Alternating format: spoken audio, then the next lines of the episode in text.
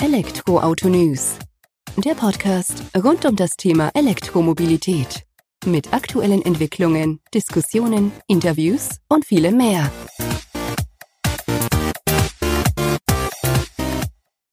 Willkommen zur vierten Folge des Elektroauto-News.net Podcasts. Ich heiße Sebastian und heiße dich willkommen.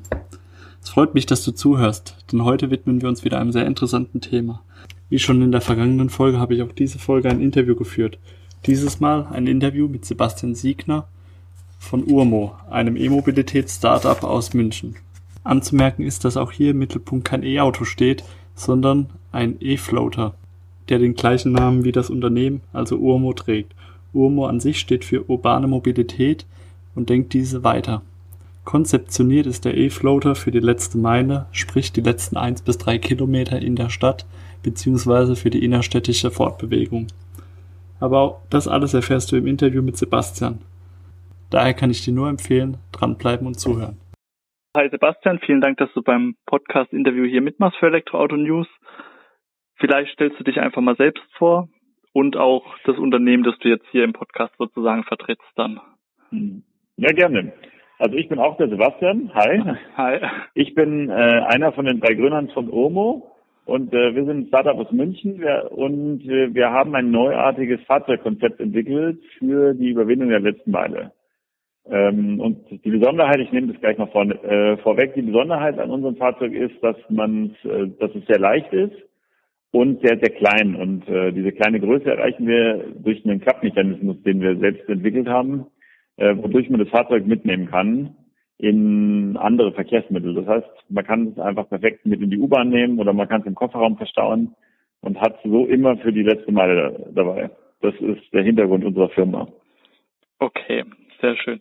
Das heißt, du hast eben gerade gesagt, ihr seid drei Gründer. Das bist jetzt zum einen du, dann der Felix Ballendat, wenn ich es richtig weiß, und der Jakob K. Baumann noch. Genau, richtig. Das sind die, das sind, wir sind die drei Gründer. Ähm, der Felix ist eher zuständig für die me komplette mechanische Entwicklung des Fahrzeugs. Der Jakob ist für die elektronische Entwicklung zuständig und ich bin der äh, Business Guy, sagen wir immer schön. Ich bin zuständig für den gesamten Unternehmensaufbau, für den gesamten betriebswirtschaftlichen Teil. Da haben wir uns die Aufgaben sehr gut geteilt. Das hört sich ja tatsächlich sehr gut an, so von der Aufteilung her. Dann, wenn ja, jeder auf seinem Bereich so ein bisschen. Sich, genau man redet sich nicht so viel gegenseitig rein. Man ist sowieso ja genug im Gespräch den ganzen Tag, weil es ja viele Themen gibt, auch die wir alle gemeinsam äh, irgendwie beantworten müssen. Aber so hat jeder seinen abgegrenzten Arbeitsbereich, wo man sich frei entfalten kann, ähm, wo auch jeder die Verantwortung jeweils trägt und am Ende des Tages müssen wir dann nur die wichtigen Dinge gemeinsam entscheiden. Damit halt der Endweg dann oder der richtige Weg sozusagen feststeht und auch verfolgt wird dann, ne? Ja, genau. Wir, also wir müssen natürlich oder wir wollen natürlich alle auf der gleichen Seite stehen und in die richtige Richtung gehen. Deswegen verfolgen wir natürlich eine gemeinsame Vision. Ähm, wie das dann jeder in seinem eigenen Arbeitsbereich umsetzt, ähm, kontrollieren wir uns jetzt nicht gegenseitig, sage ich mal, sondern wir sind schon wir arbeiten schon auf Vertrauensbasis. Muss auch sein, glaube ich, bei einem Startup. Natürlich. Vertraut. Gut, und ihr habt ja auch ein gemeinsames Ziel, das euch verbindet, von daher sollte das ja auch passen. Die Richtung ist ja vorgegeben. Jetzt hattest genau. du ja schon erwähnt, ihr habt ein neuartiges Fahrzeugkonzept entwickelt, was vor allem für die letzte Meile eben gedacht ist.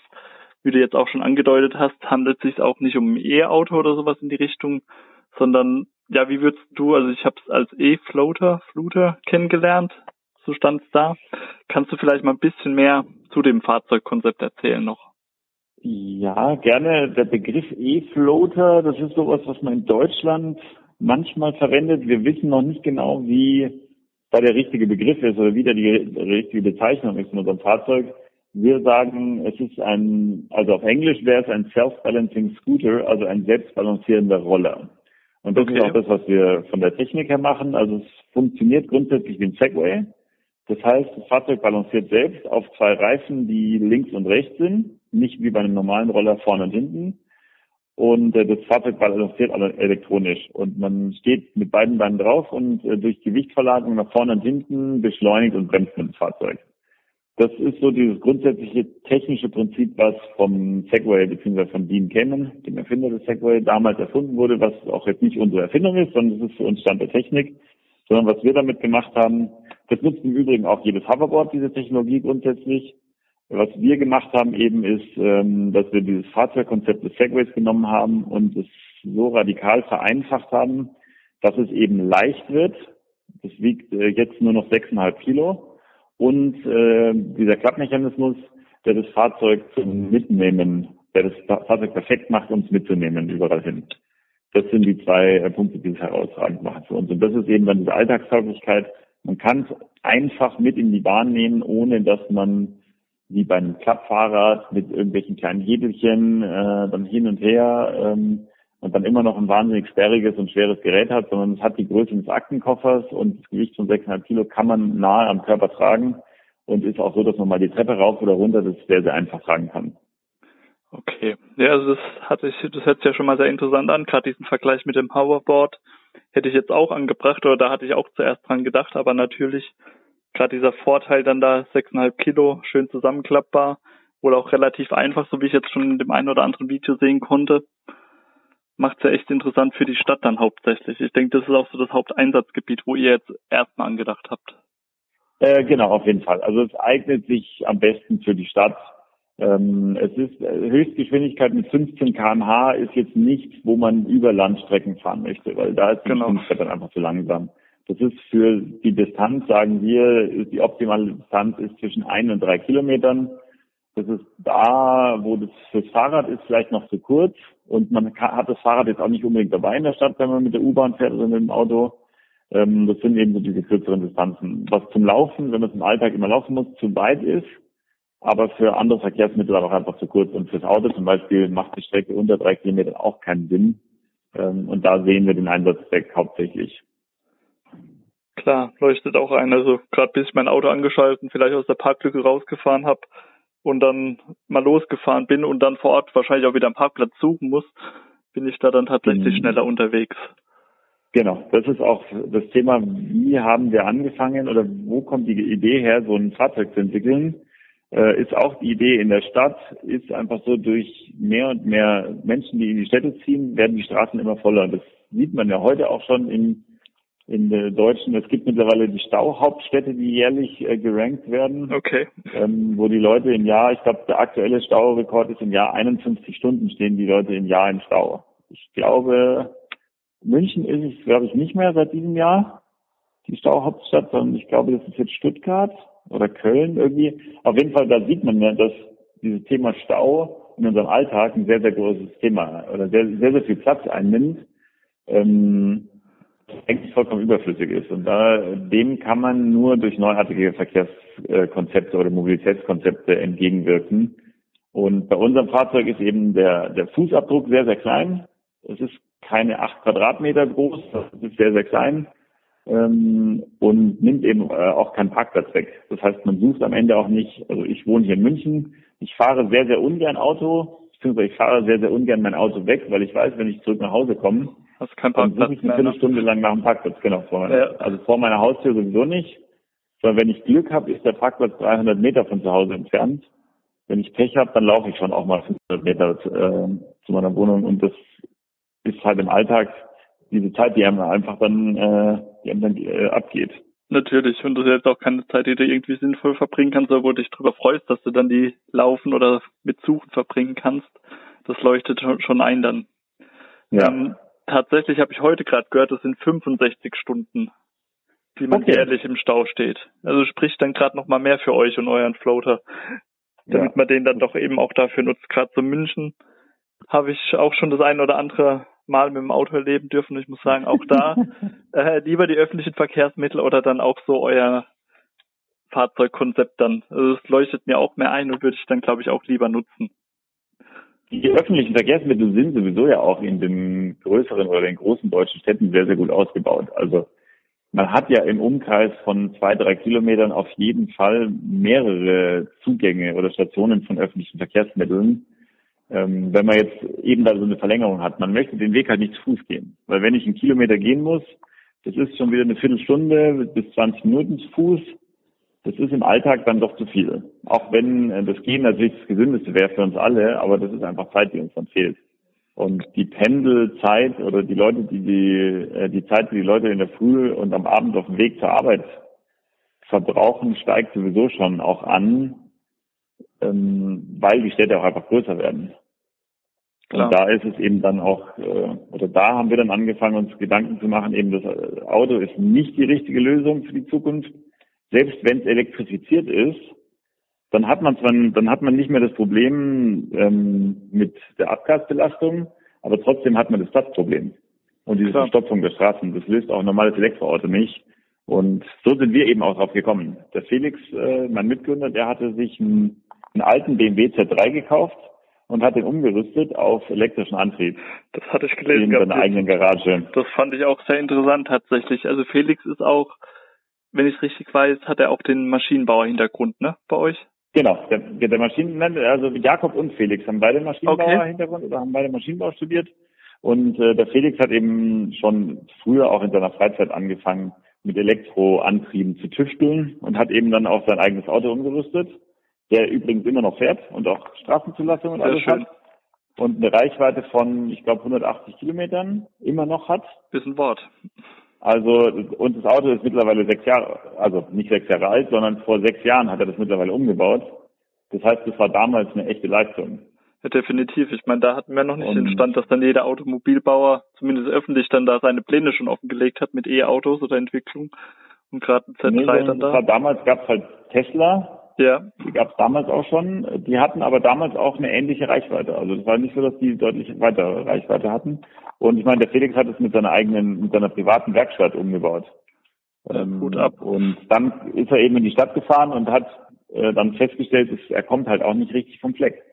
Und Autofahren auch mit einem E-Auto in der Stadt macht keinen Spaß.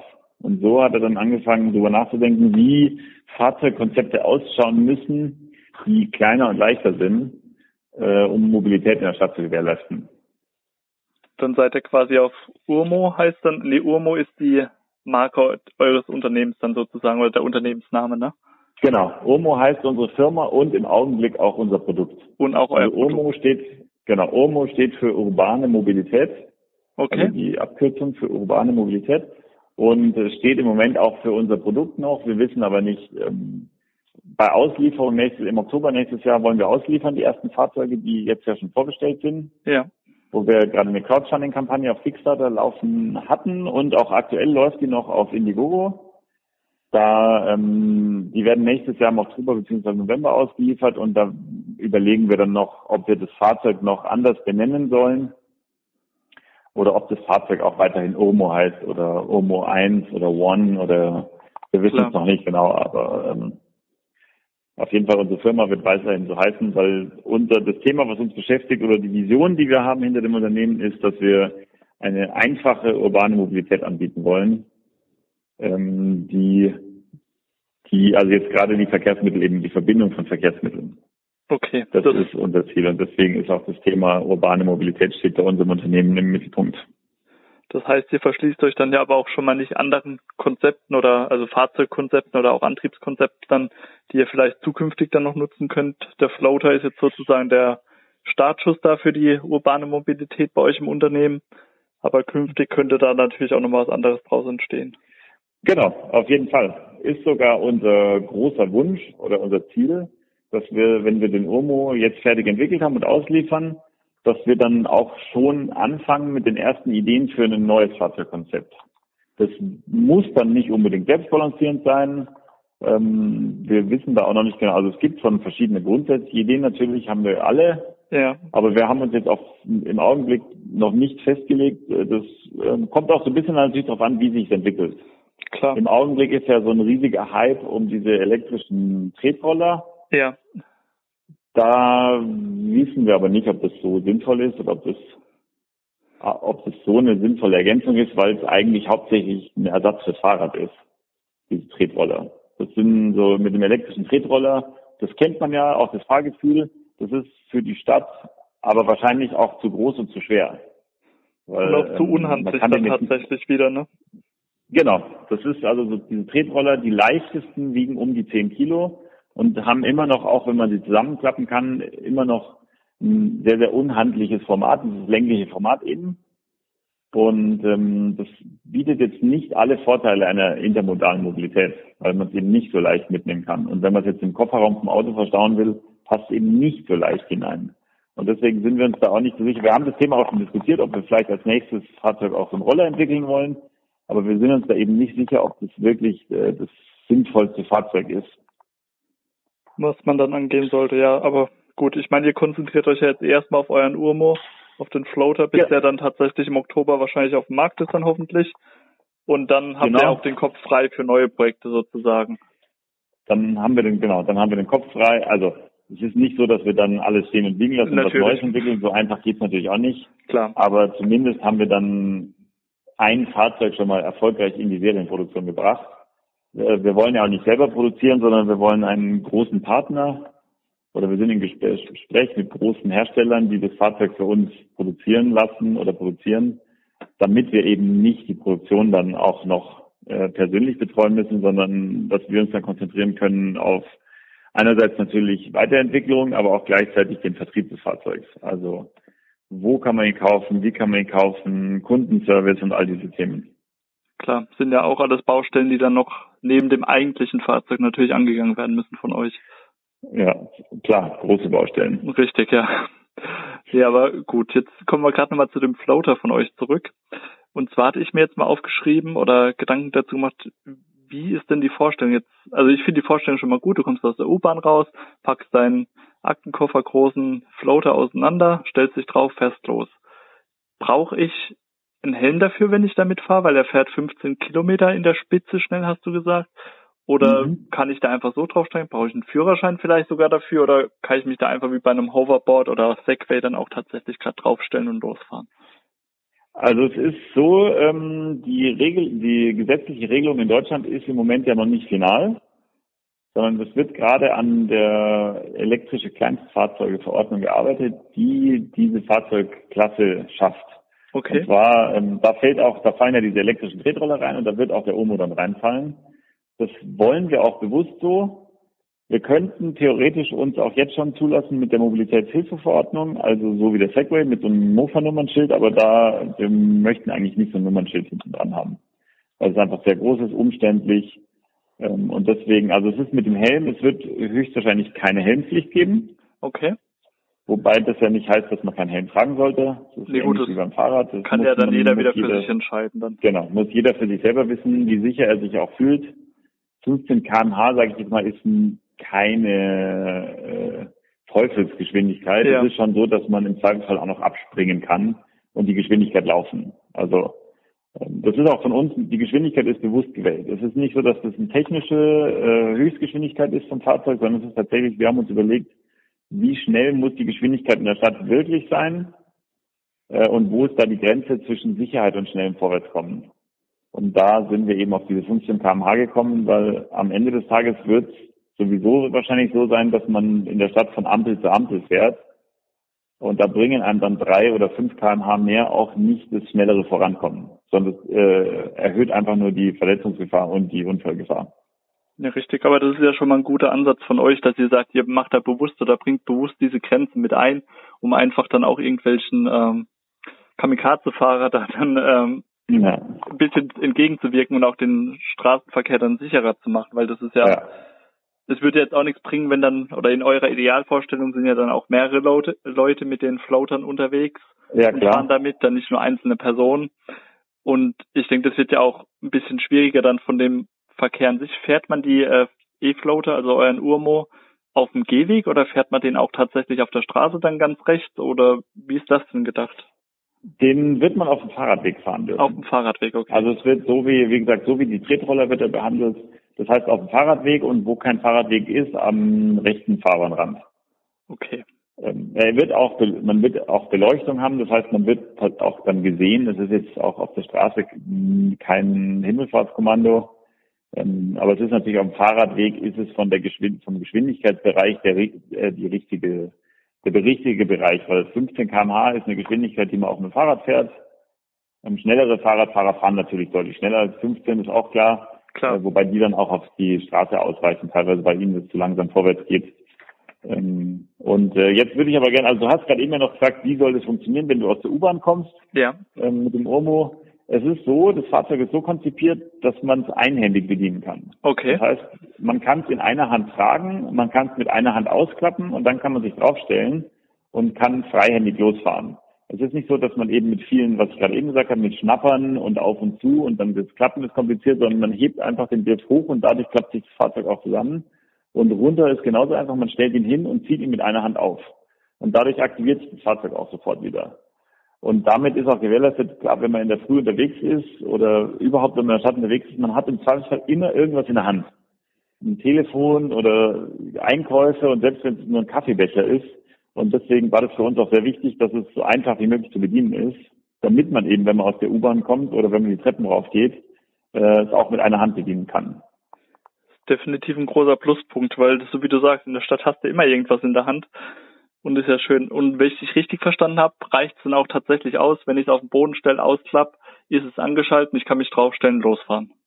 Genau, das ist die Idee. Es ist dann automatisch, aktiviert sich automatisch, du kannst draufsteigen und kannst sofort losfahren ähm, und musst dann sonst im Endeffekt nichts mehr machen. Okay, ja, das hört sich ja gut an. Wie ist das denn von der Gewichtsbegrenzung her? Du hast gesagt, dass der Floater an sich oder der Urmo, der bringt 6,5 Kilo mit sich. Mit wie viel Kilo kann ich mich denn maximal auf den Floater draufstellen? Der Urmo wird zugelassen bis 120 Kilo sein. Bis 120 Kilo, okay. Ja. Schön. Und von der Fahrzeit her, oder gibt ja, glaube ich, die Reichweite pro Akkuladung in Kilometer an? 20 Kilometer habe ich, glaube ich, gelesen. Genau. Stimmt das?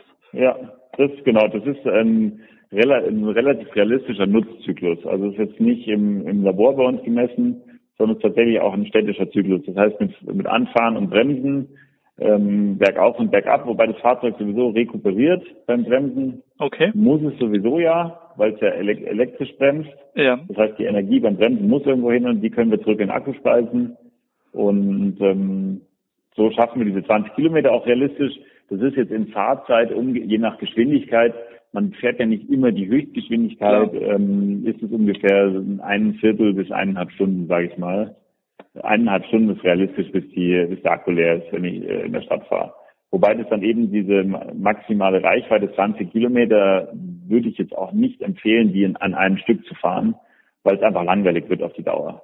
Gut, klar. Aber Wenn ich eine Strecke von 20 Kilometer zurücklegen will, dann gibt es bessere Verkehrsmittel als unser Fahrzeug. Richtig, ich meine, so wie du ja vorhin gesagt hast, ihr seid so für die Entfernung eins bis drei Kilometer dann konzipiert.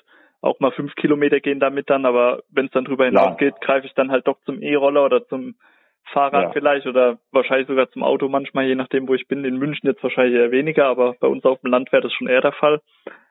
Aber das ja, ist sehr gut. Überland. Richtig. Ähm, was habt ihr denn, oder gibt es eine maximale Steigung, die man mit dem Urmo zurücklegen kann? Seid ihr da irgendwie begrenzt oder kriegt ihr in der Stadt da fast alles hin? Wir, also in der Stadt kriegen wir alles hin. Ähm, es ist trotzdem begrenzt auf 15 Grad. Äh, nicht 15 Grad, Entschuldigung, 15 Prozent.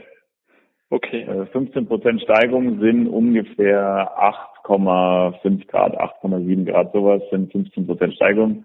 Gibt's aber in deutschen Städten, ist, also wir haben das hier bei uns, die Tiefgarageneinfahrt, die meisten Tiefgaragen oder steile Tiefgarageneinfahrten sind 15 Prozent.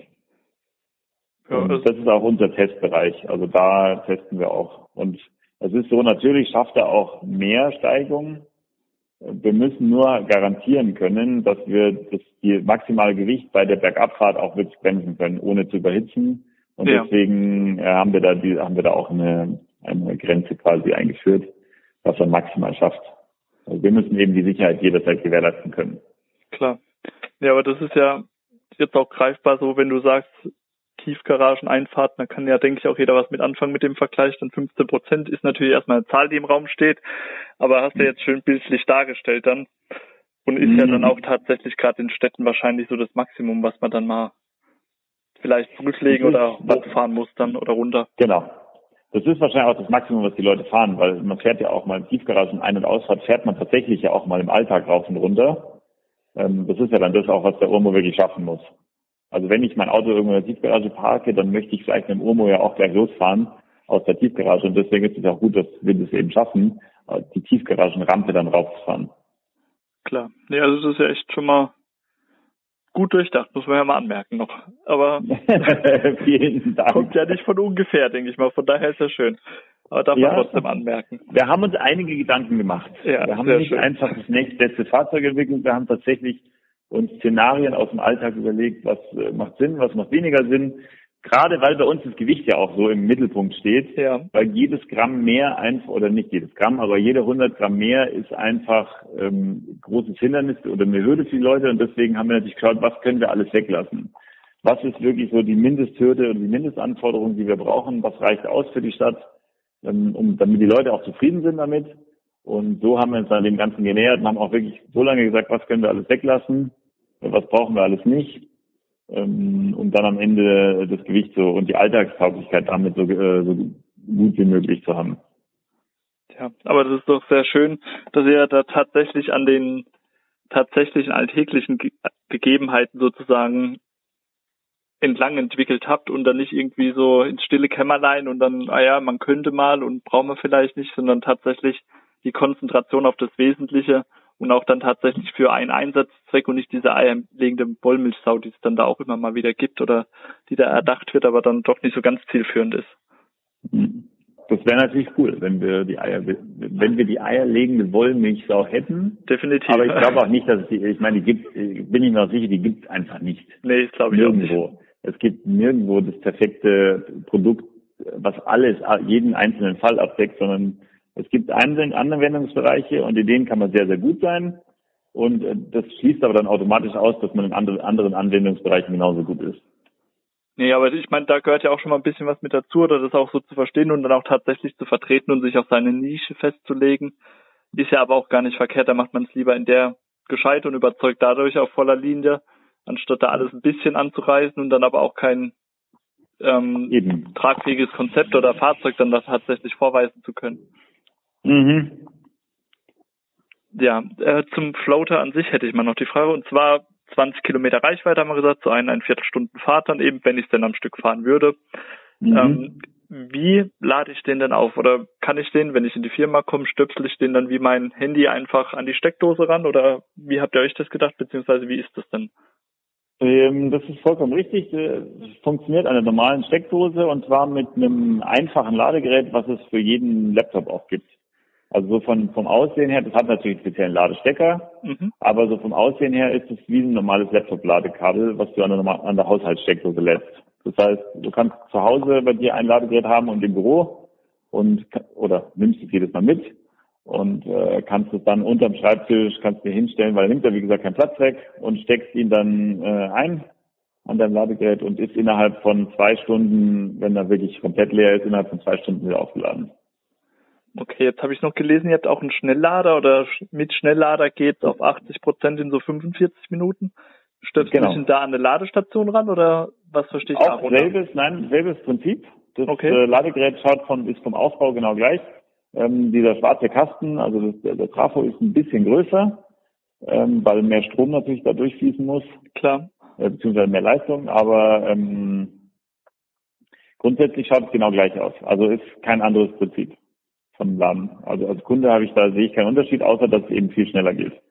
Okay, aber ist es dann für den Akku an sich auf lange Sicht schädlicher, wenn der immer schnell geladen wird? Oder ja, wie habt ihr euch das vorgestellt? Ist es da besser eher mit dem normalen zu laden oder abwechselnd dann? Kann das Schnellladegerät auch langsam laden? Ähm, das Schnellladegerät kann nicht langsam laden, weil ähm, einfach die Leistung äh, fest vorgegeben ist. Das Okay. kann natürlich oder das lädt natürlich äh, am Ende deutlich langsamer. Also wenn es über 80 Prozent geht, dann wird es langsamer und langsamer, weil der Akku eben das sonst nicht aushält. Aber man kann jetzt nicht einstellen, wie, das, äh, wie der Ladevorgang funktioniert. Ähm, es ist natürlich so, da, rein technisch, wenn man immer den Schnelllader funktioniert, dann altert der Akku ein bisschen schneller. Ja, Das ist jetzt kein Prinzip, was bei unserem Fahrzeug äh, nur so ist, sondern es ist einfach grundsätzlich ist so. ja allgemein so richtig. Ist, genau. Äh, Und deswegen würden wir da empfehlen, zumindest eine gute Mischung Okay. äh, bei den Ladevorgängen, wobei es natürlich auch so ist, den schnell, man braucht ja nicht immer den Schnelllader. Also es ist ja nicht so, dass man immer die, die Not hat, dass innerhalb von einer Dreiviertelstunde die Leistung oder die, die Akkukapazität wieder auf 80 Prozent zu haben. Klar. Und deswegen empfiehlt sich aber es ist ich, zwischen, wenn man jetzt zwischen, sag ich mal, 20 und 80 Prozent lädt, macht es für den Akku eigentlich nichts aus. Egal welches Ladegerät, auch wenn man ständig den Schnelllader äh, verwendet. Erst eben diese Randbereiche, ähm, wenn der Akku dann sehr voll ist, zwischen 18 und 100 Prozent, da macht dann den Unterschied, ob man das lang, den normalen Lader, den Standardlader oder den Schnelllader verwendet. Okay. Ja, aber so wie du ja gesagt hast, das wird mir eh nicht ständig brauchen, weil du kommst ja jetzt nicht rein, stöpselst an, willst gleich wieder losfahren und das am besten dann fünf Tage die Woche hintereinander. Da kannst du ja das dann tatsächlich in Ruhe angehen. Das heißt aber, die Akkuladegeräte vertreibt ihr dann auch nochmal zusätzlich. Eins ist wahrscheinlich genau. beim Auslieferungspaket mit dabei und dann kann genau. ich aber auch nach Bedarf noch so einen Schnelllader mit dazu kaufen oder auch noch ein zweites normales Ladegerät. Genau, richtig. Also es gibt den äh, Standardladegerät ist dabei beim Fahrzeug, ist im Lieferumfang enthalten und man kann bei uns im Online-Shop sich auch einzeln die Ladegeräte, sowohl die Standardladegerät als auch den Schnelllader dazu kaufen, weil ich kenne das von meinem Laptop, ich habe zu Hause ein Ladekabel und im Büro ein Ladekabel, weil ich habe halt keine Lust, ständig mitzuschleppen und ein Ladekabel kostet nicht die Welt. Ähm, und ich denke, dass da auch viele Kunden es einfach genauso machen werden. Wobei das ja auch eher so eine Sicherheitsbedenken ist, weil wenn man sich jetzt überlegt, ich fahre am Tag, äh, weiß ich nicht, zwei Kilometer in mein Büro hin und zwei Kilometer zurück, dann äh, würde es theoretisch ja ausreichen, wenn ich einmal in der Woche mein Fahrzeug lade. Aber natürlich wird, denn die meisten Kunden trotzdem gerne ihr Fahrzeug immer vollgeladen haben. Das heißt einfach standardmäßig, wenn sie abends nach Hause kommen, stecken sie dann die Ladesteck, äh, Ladedose, äh, Steckdose, damit es am nächsten Tag einfach wieder voll ist. Fürs Gefühl einfach nur. Da sind wir da ja zumindest mal direkt beim E-Auto auch wieder gleich, weil da hat man ja auch immer dieses Reichweitenangst.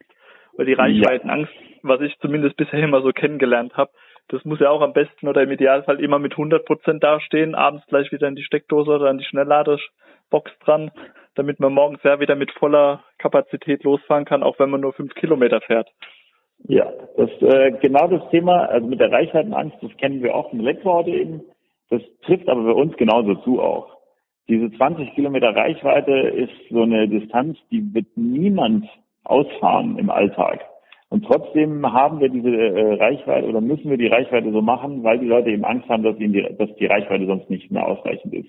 Klar. Dass sie sonst zwischendrin äh, einfach Fahrzeug stehen bleibt und sie nicht weiterfahren können und sie es dann tragen müssen. Ähm, was natürlich dann eigentlich vollkommen unbegründet ist, ist aber eben das Problem ja auch mit den Elektroautos. Deswegen die Akzeptanz von Elektroautos ja auch noch nicht so hoch ist, wie sie sein könnte. Richtig, ja.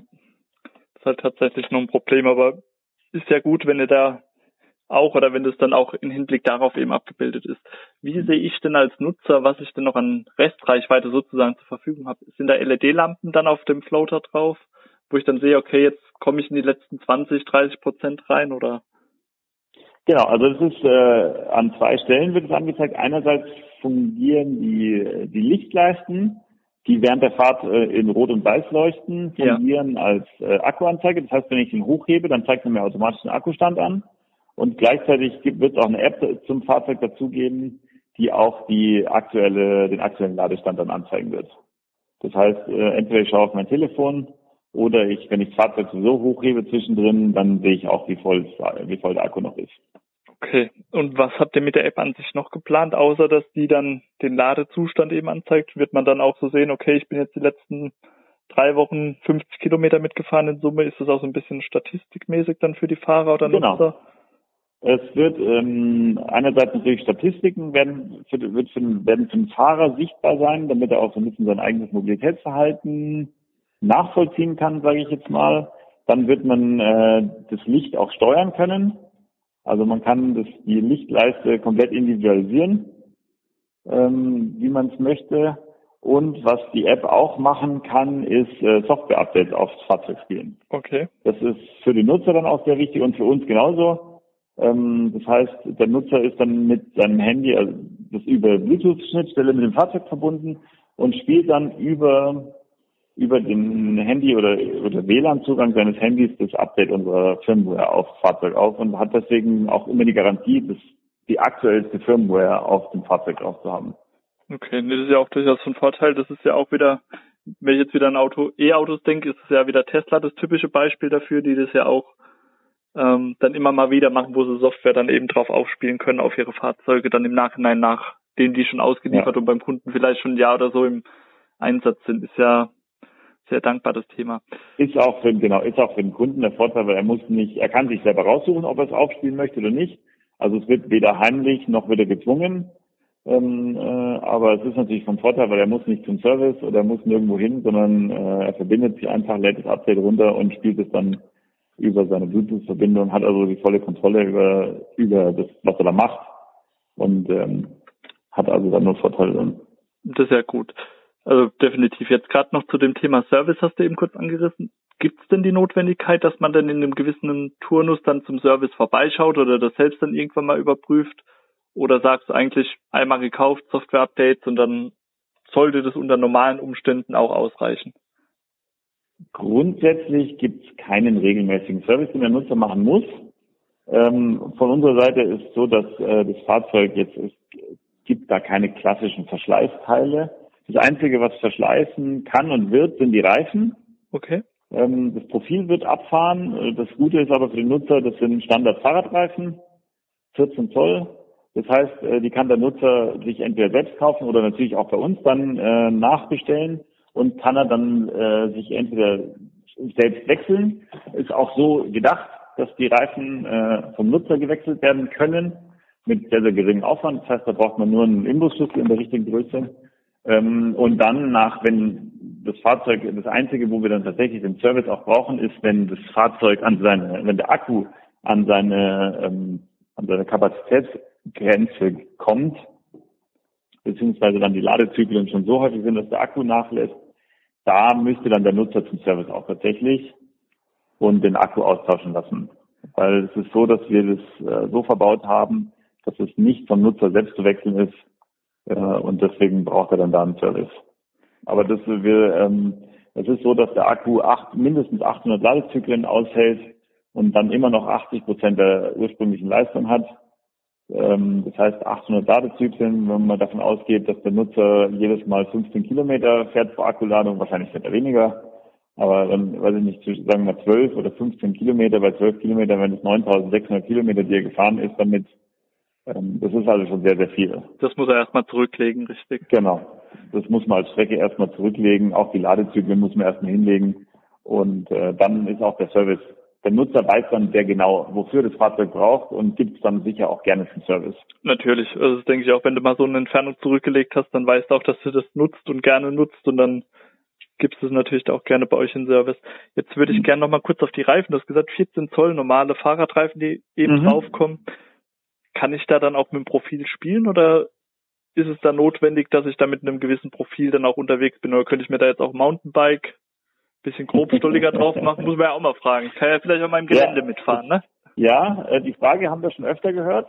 Grundsätzlich kann natürlich jeder mit dem Profil spielen, wie er möchte. Es ist aber so, dass die, wir haben ja Schutzbleche, die okay. wir auch brauchen, damit, äh, wenn man durchs Wasser fährt, das Wasser nicht unkontrolliert aufs Bein spritzt oder durch die Gegend. Ähm, und da ist natürlich nur ein gewisser Abstand.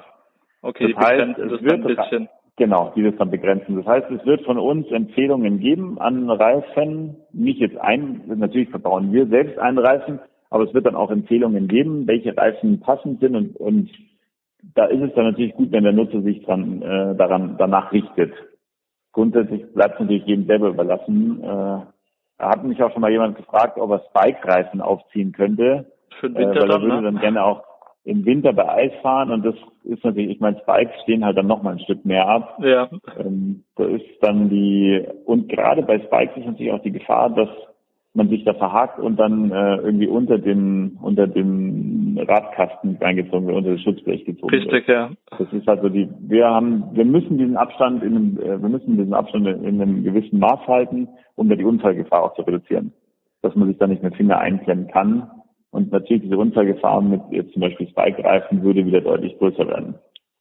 Klar, jetzt muss man ja nicht herausfordern dann. Ja. Aber gut, dann war ich ja nicht der Einzige, der so ein bisschen die Idee dafür hat. Das ist ja auch schön. Nein, nein, also wie gesagt, wir haben schon sehr, sehr viele Fragen äh, und von sehr vielen unterschiedlichen Menschen gehört. Und es ist für uns ja auch immer spannend, weil auch manche Sachen kommen wir auch selber nicht. Also gut, jetzt, ich meine, äh, so Mountainbike-Reifen haben wir selber schon mal drüber nachgedacht, aber, aber Spike-Reifen ja. zum Beispiel, hätte ich jetzt auch noch nicht oder hätten wir jetzt auch noch nicht drüber nachgedacht. Äh, ist aber natürlich auch ein spannendes Thema und wenn es jetzt im Winter mal richtig kalt wird und auch gefriert draußen, dann wir sind da auch gespannt, wie da die Tests auf Eis werden. Klar, nee, das wird ja dann nochmal was anderes sein, als dann im Sommer dann irgendwo durch die Gegend Klar. zu fahren. Das, gut, das ist aber auch wie mit dem Fahrrad. Ein Fahrrad im Winter ist auch gefährlicher, sag ich, oder ich meine, es ist halt einfach rutschig auf Eis. Richtig, also, ja. Dessen muss man sich einfach bewusst sein, wenn man im Winter fährt. Da hast du recht. Ähm, ich würde gerne mal noch kurz zur App zurückkommen. Und zwar hast du gesagt, klar, man kann die Lichtleiste individualisieren. Ich kann meinen Akkuladestand sehen und kann auch Software-Updates eben einspielen. Nutzt ihr für euch auch die App, um eine Verbindung zum Fahrzeug zu bekommen und so auch Auswertungen zu fahren? Wo werden unsere Fahrzeuge eingesetzt? Was haben die an Kilometer zurückgelegt? Also, dass ihr quasi mit den Daten der Nutzer dann auch lernt für zukünftige Fahrzeuge oder Entwicklung? Ähm, das haben wir jetzt so nicht vorgesehen bis jetzt, äh, wobei das natürlich für uns auch spannend wäre, zu sehen, wie wird das Fahrzeug wirklich genutzt, auf welchen Strecken wird es gefahren, weil es ist so grundsätzlich, das Fahrzeug speichert natürlich die Daten. Ja. Und äh, über das Handy vom über das Mobiltelefon vom Nutzer sind wir, werden wir auch mit dem Fahrzeug verbunden. Ähm, aber da ist, wir würden, wenn dann die natürlich die Daten anonym auswerten, also es ist jetzt nicht so, dass da irgendjemand Angst haben muss, dass wir ihn verfolgen, sondern wenn dann werden wir anonymisierte Nutzerprofile würden wir anlegen, an denen wir sehen, okay, wie ist denn tatsächlich die Reichweite? Ist es so, dass die Leute 20 Kilometer brauchen oder ist die durchschnittliche Fahrstrecke vielleicht 1,2 Kilometer nur lang? Ja. Und ähm, wir könnten da deutliches Gewicht zum Beispiel reduzieren. Äh, weil das Akku, der Akku oder die Akkus natürlich sehr, sehr schwer sind.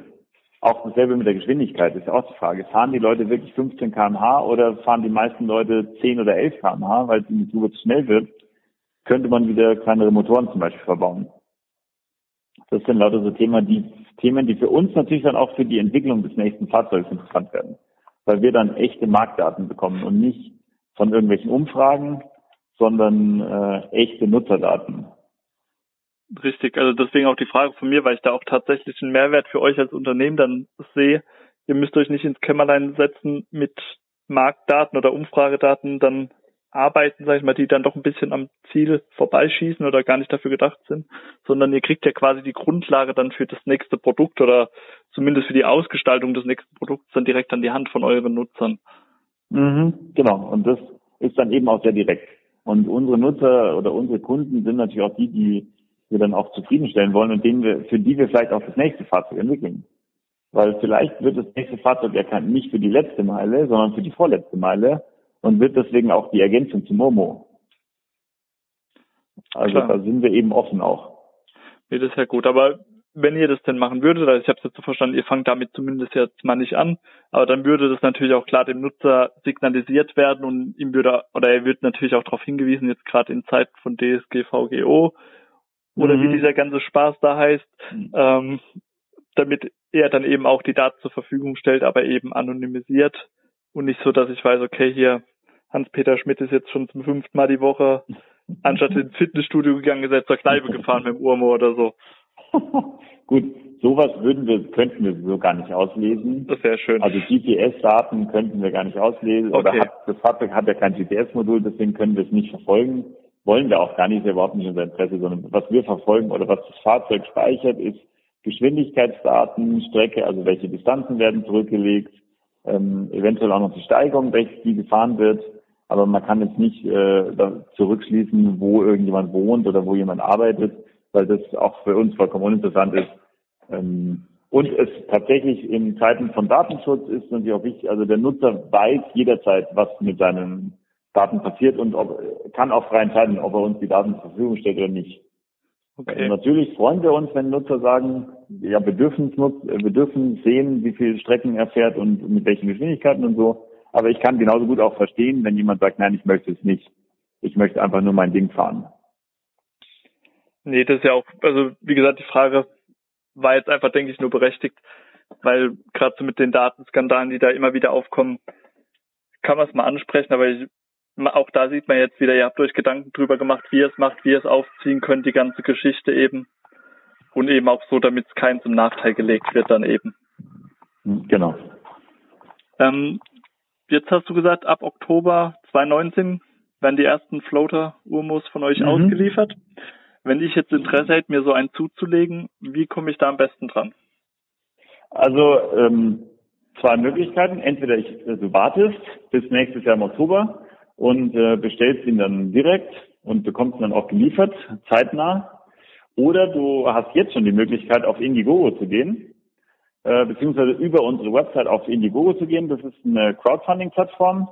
Ähm, und da kannst du das Fahrzeug vorbestellen, jetzt schon und bekommst natürlich dann da einen sehr attraktiven Preisvorteil, ähm, weil du das Fahrzeug jetzt schon bezahlst also es ist eine klassische Vorbestellung, das heißt, du bezahlst ihn jetzt und bekommst ihn ja nächstes Jahr als einer der ersten ausgeliefert und hast dann eben auch noch dazu den Preisvorteil. Und äh, also das Fahrzeug wird später im Handel 1999 Euro kosten. Und äh, jetzt Augenblick, im Augenblick auf Fix, äh, auf Indiegogo, Entschuldigung, bieten wir das Fahrzeug für 1399 Euro an. Das heißt, äh, du sparst dir 600 Euro, äh, wenn du es jetzt schon kaufst oder wenn du es jetzt schon bestellst und bezahlst. Das hat für dich den Vorteil eben, du sparst Geld. Für uns hat es den Vorteil, wir wissen sicher, dass die Fahrzeuge verkauft sind. Das heißt, wir können damit unsere, die Produktion der ersten Fahrzeuge bezahlen. Und äh, so glauben wir, das ist dann eine Win-Win-Situation für alle. Definitiv. Also gerade wenn ich fast 30 Prozent von meinem Preis dann spare von dem späteren Fahrzeug und ihr habt eben eine Grundlage für die Fertigung, wo dann auch eine gewisse Stückzahl dann natürlich zusammenkommt, damit ihr einen attraktiven genau. Preis anbieten könnt, ist genau. ja tatsächlich eine Win-Win-Situation. Ja. Du hattest jetzt vorhin auch gesagt, oder jetzt hast du Indiegogo als zweite Kickstarter, oder also als zweite Crowdfunding-Kampagne erwähnt. Kickstarter habt ihr schon hinter euch gebracht. Bitte? Jetzt habe ich da kurz nicht verstanden, Entschuldigung. Kein Problem. Ich hatte gesagt, ähm, Indiegogo war die oder ist die zweite Crowdfunding-Kampagne, mhm. die ihr habt. Kickstarter mhm. habt ihr schon hinter euch gebracht. War die denn erfolgreich? Wie ist die denn verlaufen? Also die Kickstarter-Kampagne, die war sehr, sehr erfolgreich für uns. Da haben wir schon die ersten 120 Fahrzeuge verkauft und haben da 160.000 Euro schon eingesammelt. Und äh, das ist für uns natürlich, war das ein wahnsinnig großer Erfolg, weil das, das der erste echte Markttest von uns waren, wo Kunden das Fahrzeug vorbestellen konnten. Ähm, das hat uns also sehr gefreut, dass es die Leute dann auch genutzt haben. Und äh, das Indiegogo ist jetzt ähm, im Endeffekt nur die Verlängerung der Kampagne. Also es ist genau dieselbe Kampagne, nur dass bei Kickstarter eben die Zeit da beschränkt auch ist. Und äh, bei Indiegogo wird die Zeit ist auch beschränkt. Also das wird nur noch bis Ende dieses Jahres geben, äh, die Indiegogo-Kampagne. Ähm, aber es ist eben jetzt nicht mehr dieses, dass man ein Mindestziel auch erreichen muss, so wie bei Kickstarter, sondern es funktioniert einfach so, das wird zu der Kickstarter-Summe dazu gezählt. Okay.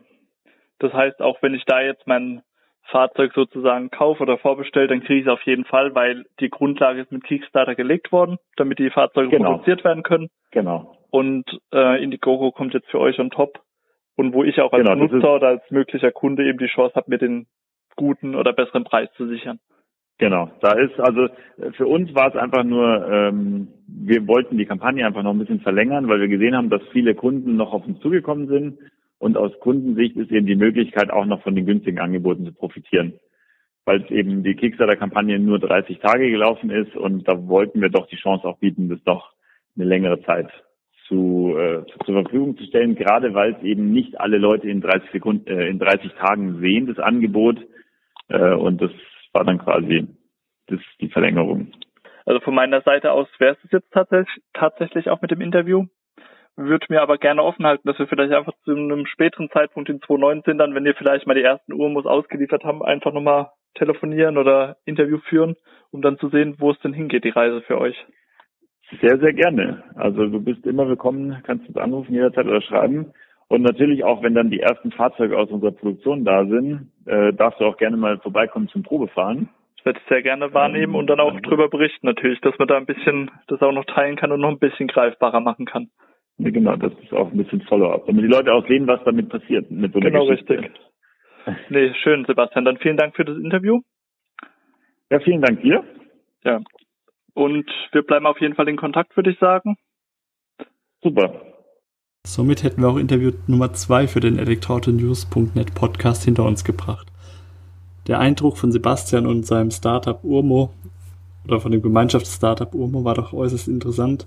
Vor allem, wenn man erkennt, wie weitläufig E-Mobilität doch gedacht werden kann. Rein fernab des rein E-Busses, E-Autos oder E-Flugzeugs. Ähm, dass es auch kleine, greifbare Lösungen für vergleichbar günstiges Geld gibt, was wohl eben doch auch schon eine Anhängerschar hat. Ich bin gespannt auf deine Meinung zum Podcast, würde mich freuen, wenn du eine positive Bewertung hinterlässt, insofern dir der Podcasting gefallen hat, und auch über Kritik per Mail oder auch Nachricht über die bekannten sozialen Netzwerke würde ich mich freuen. Einfach, dass der Podcast noch besser werden kann und einen breiteren, tieferen Einblick in die E-Mobilität bieten kann. Ich freue mich auch, wenn du in der nächsten Folge wieder mit dabei bist und verbleibe bis dahin. Mach's gut. Ciao.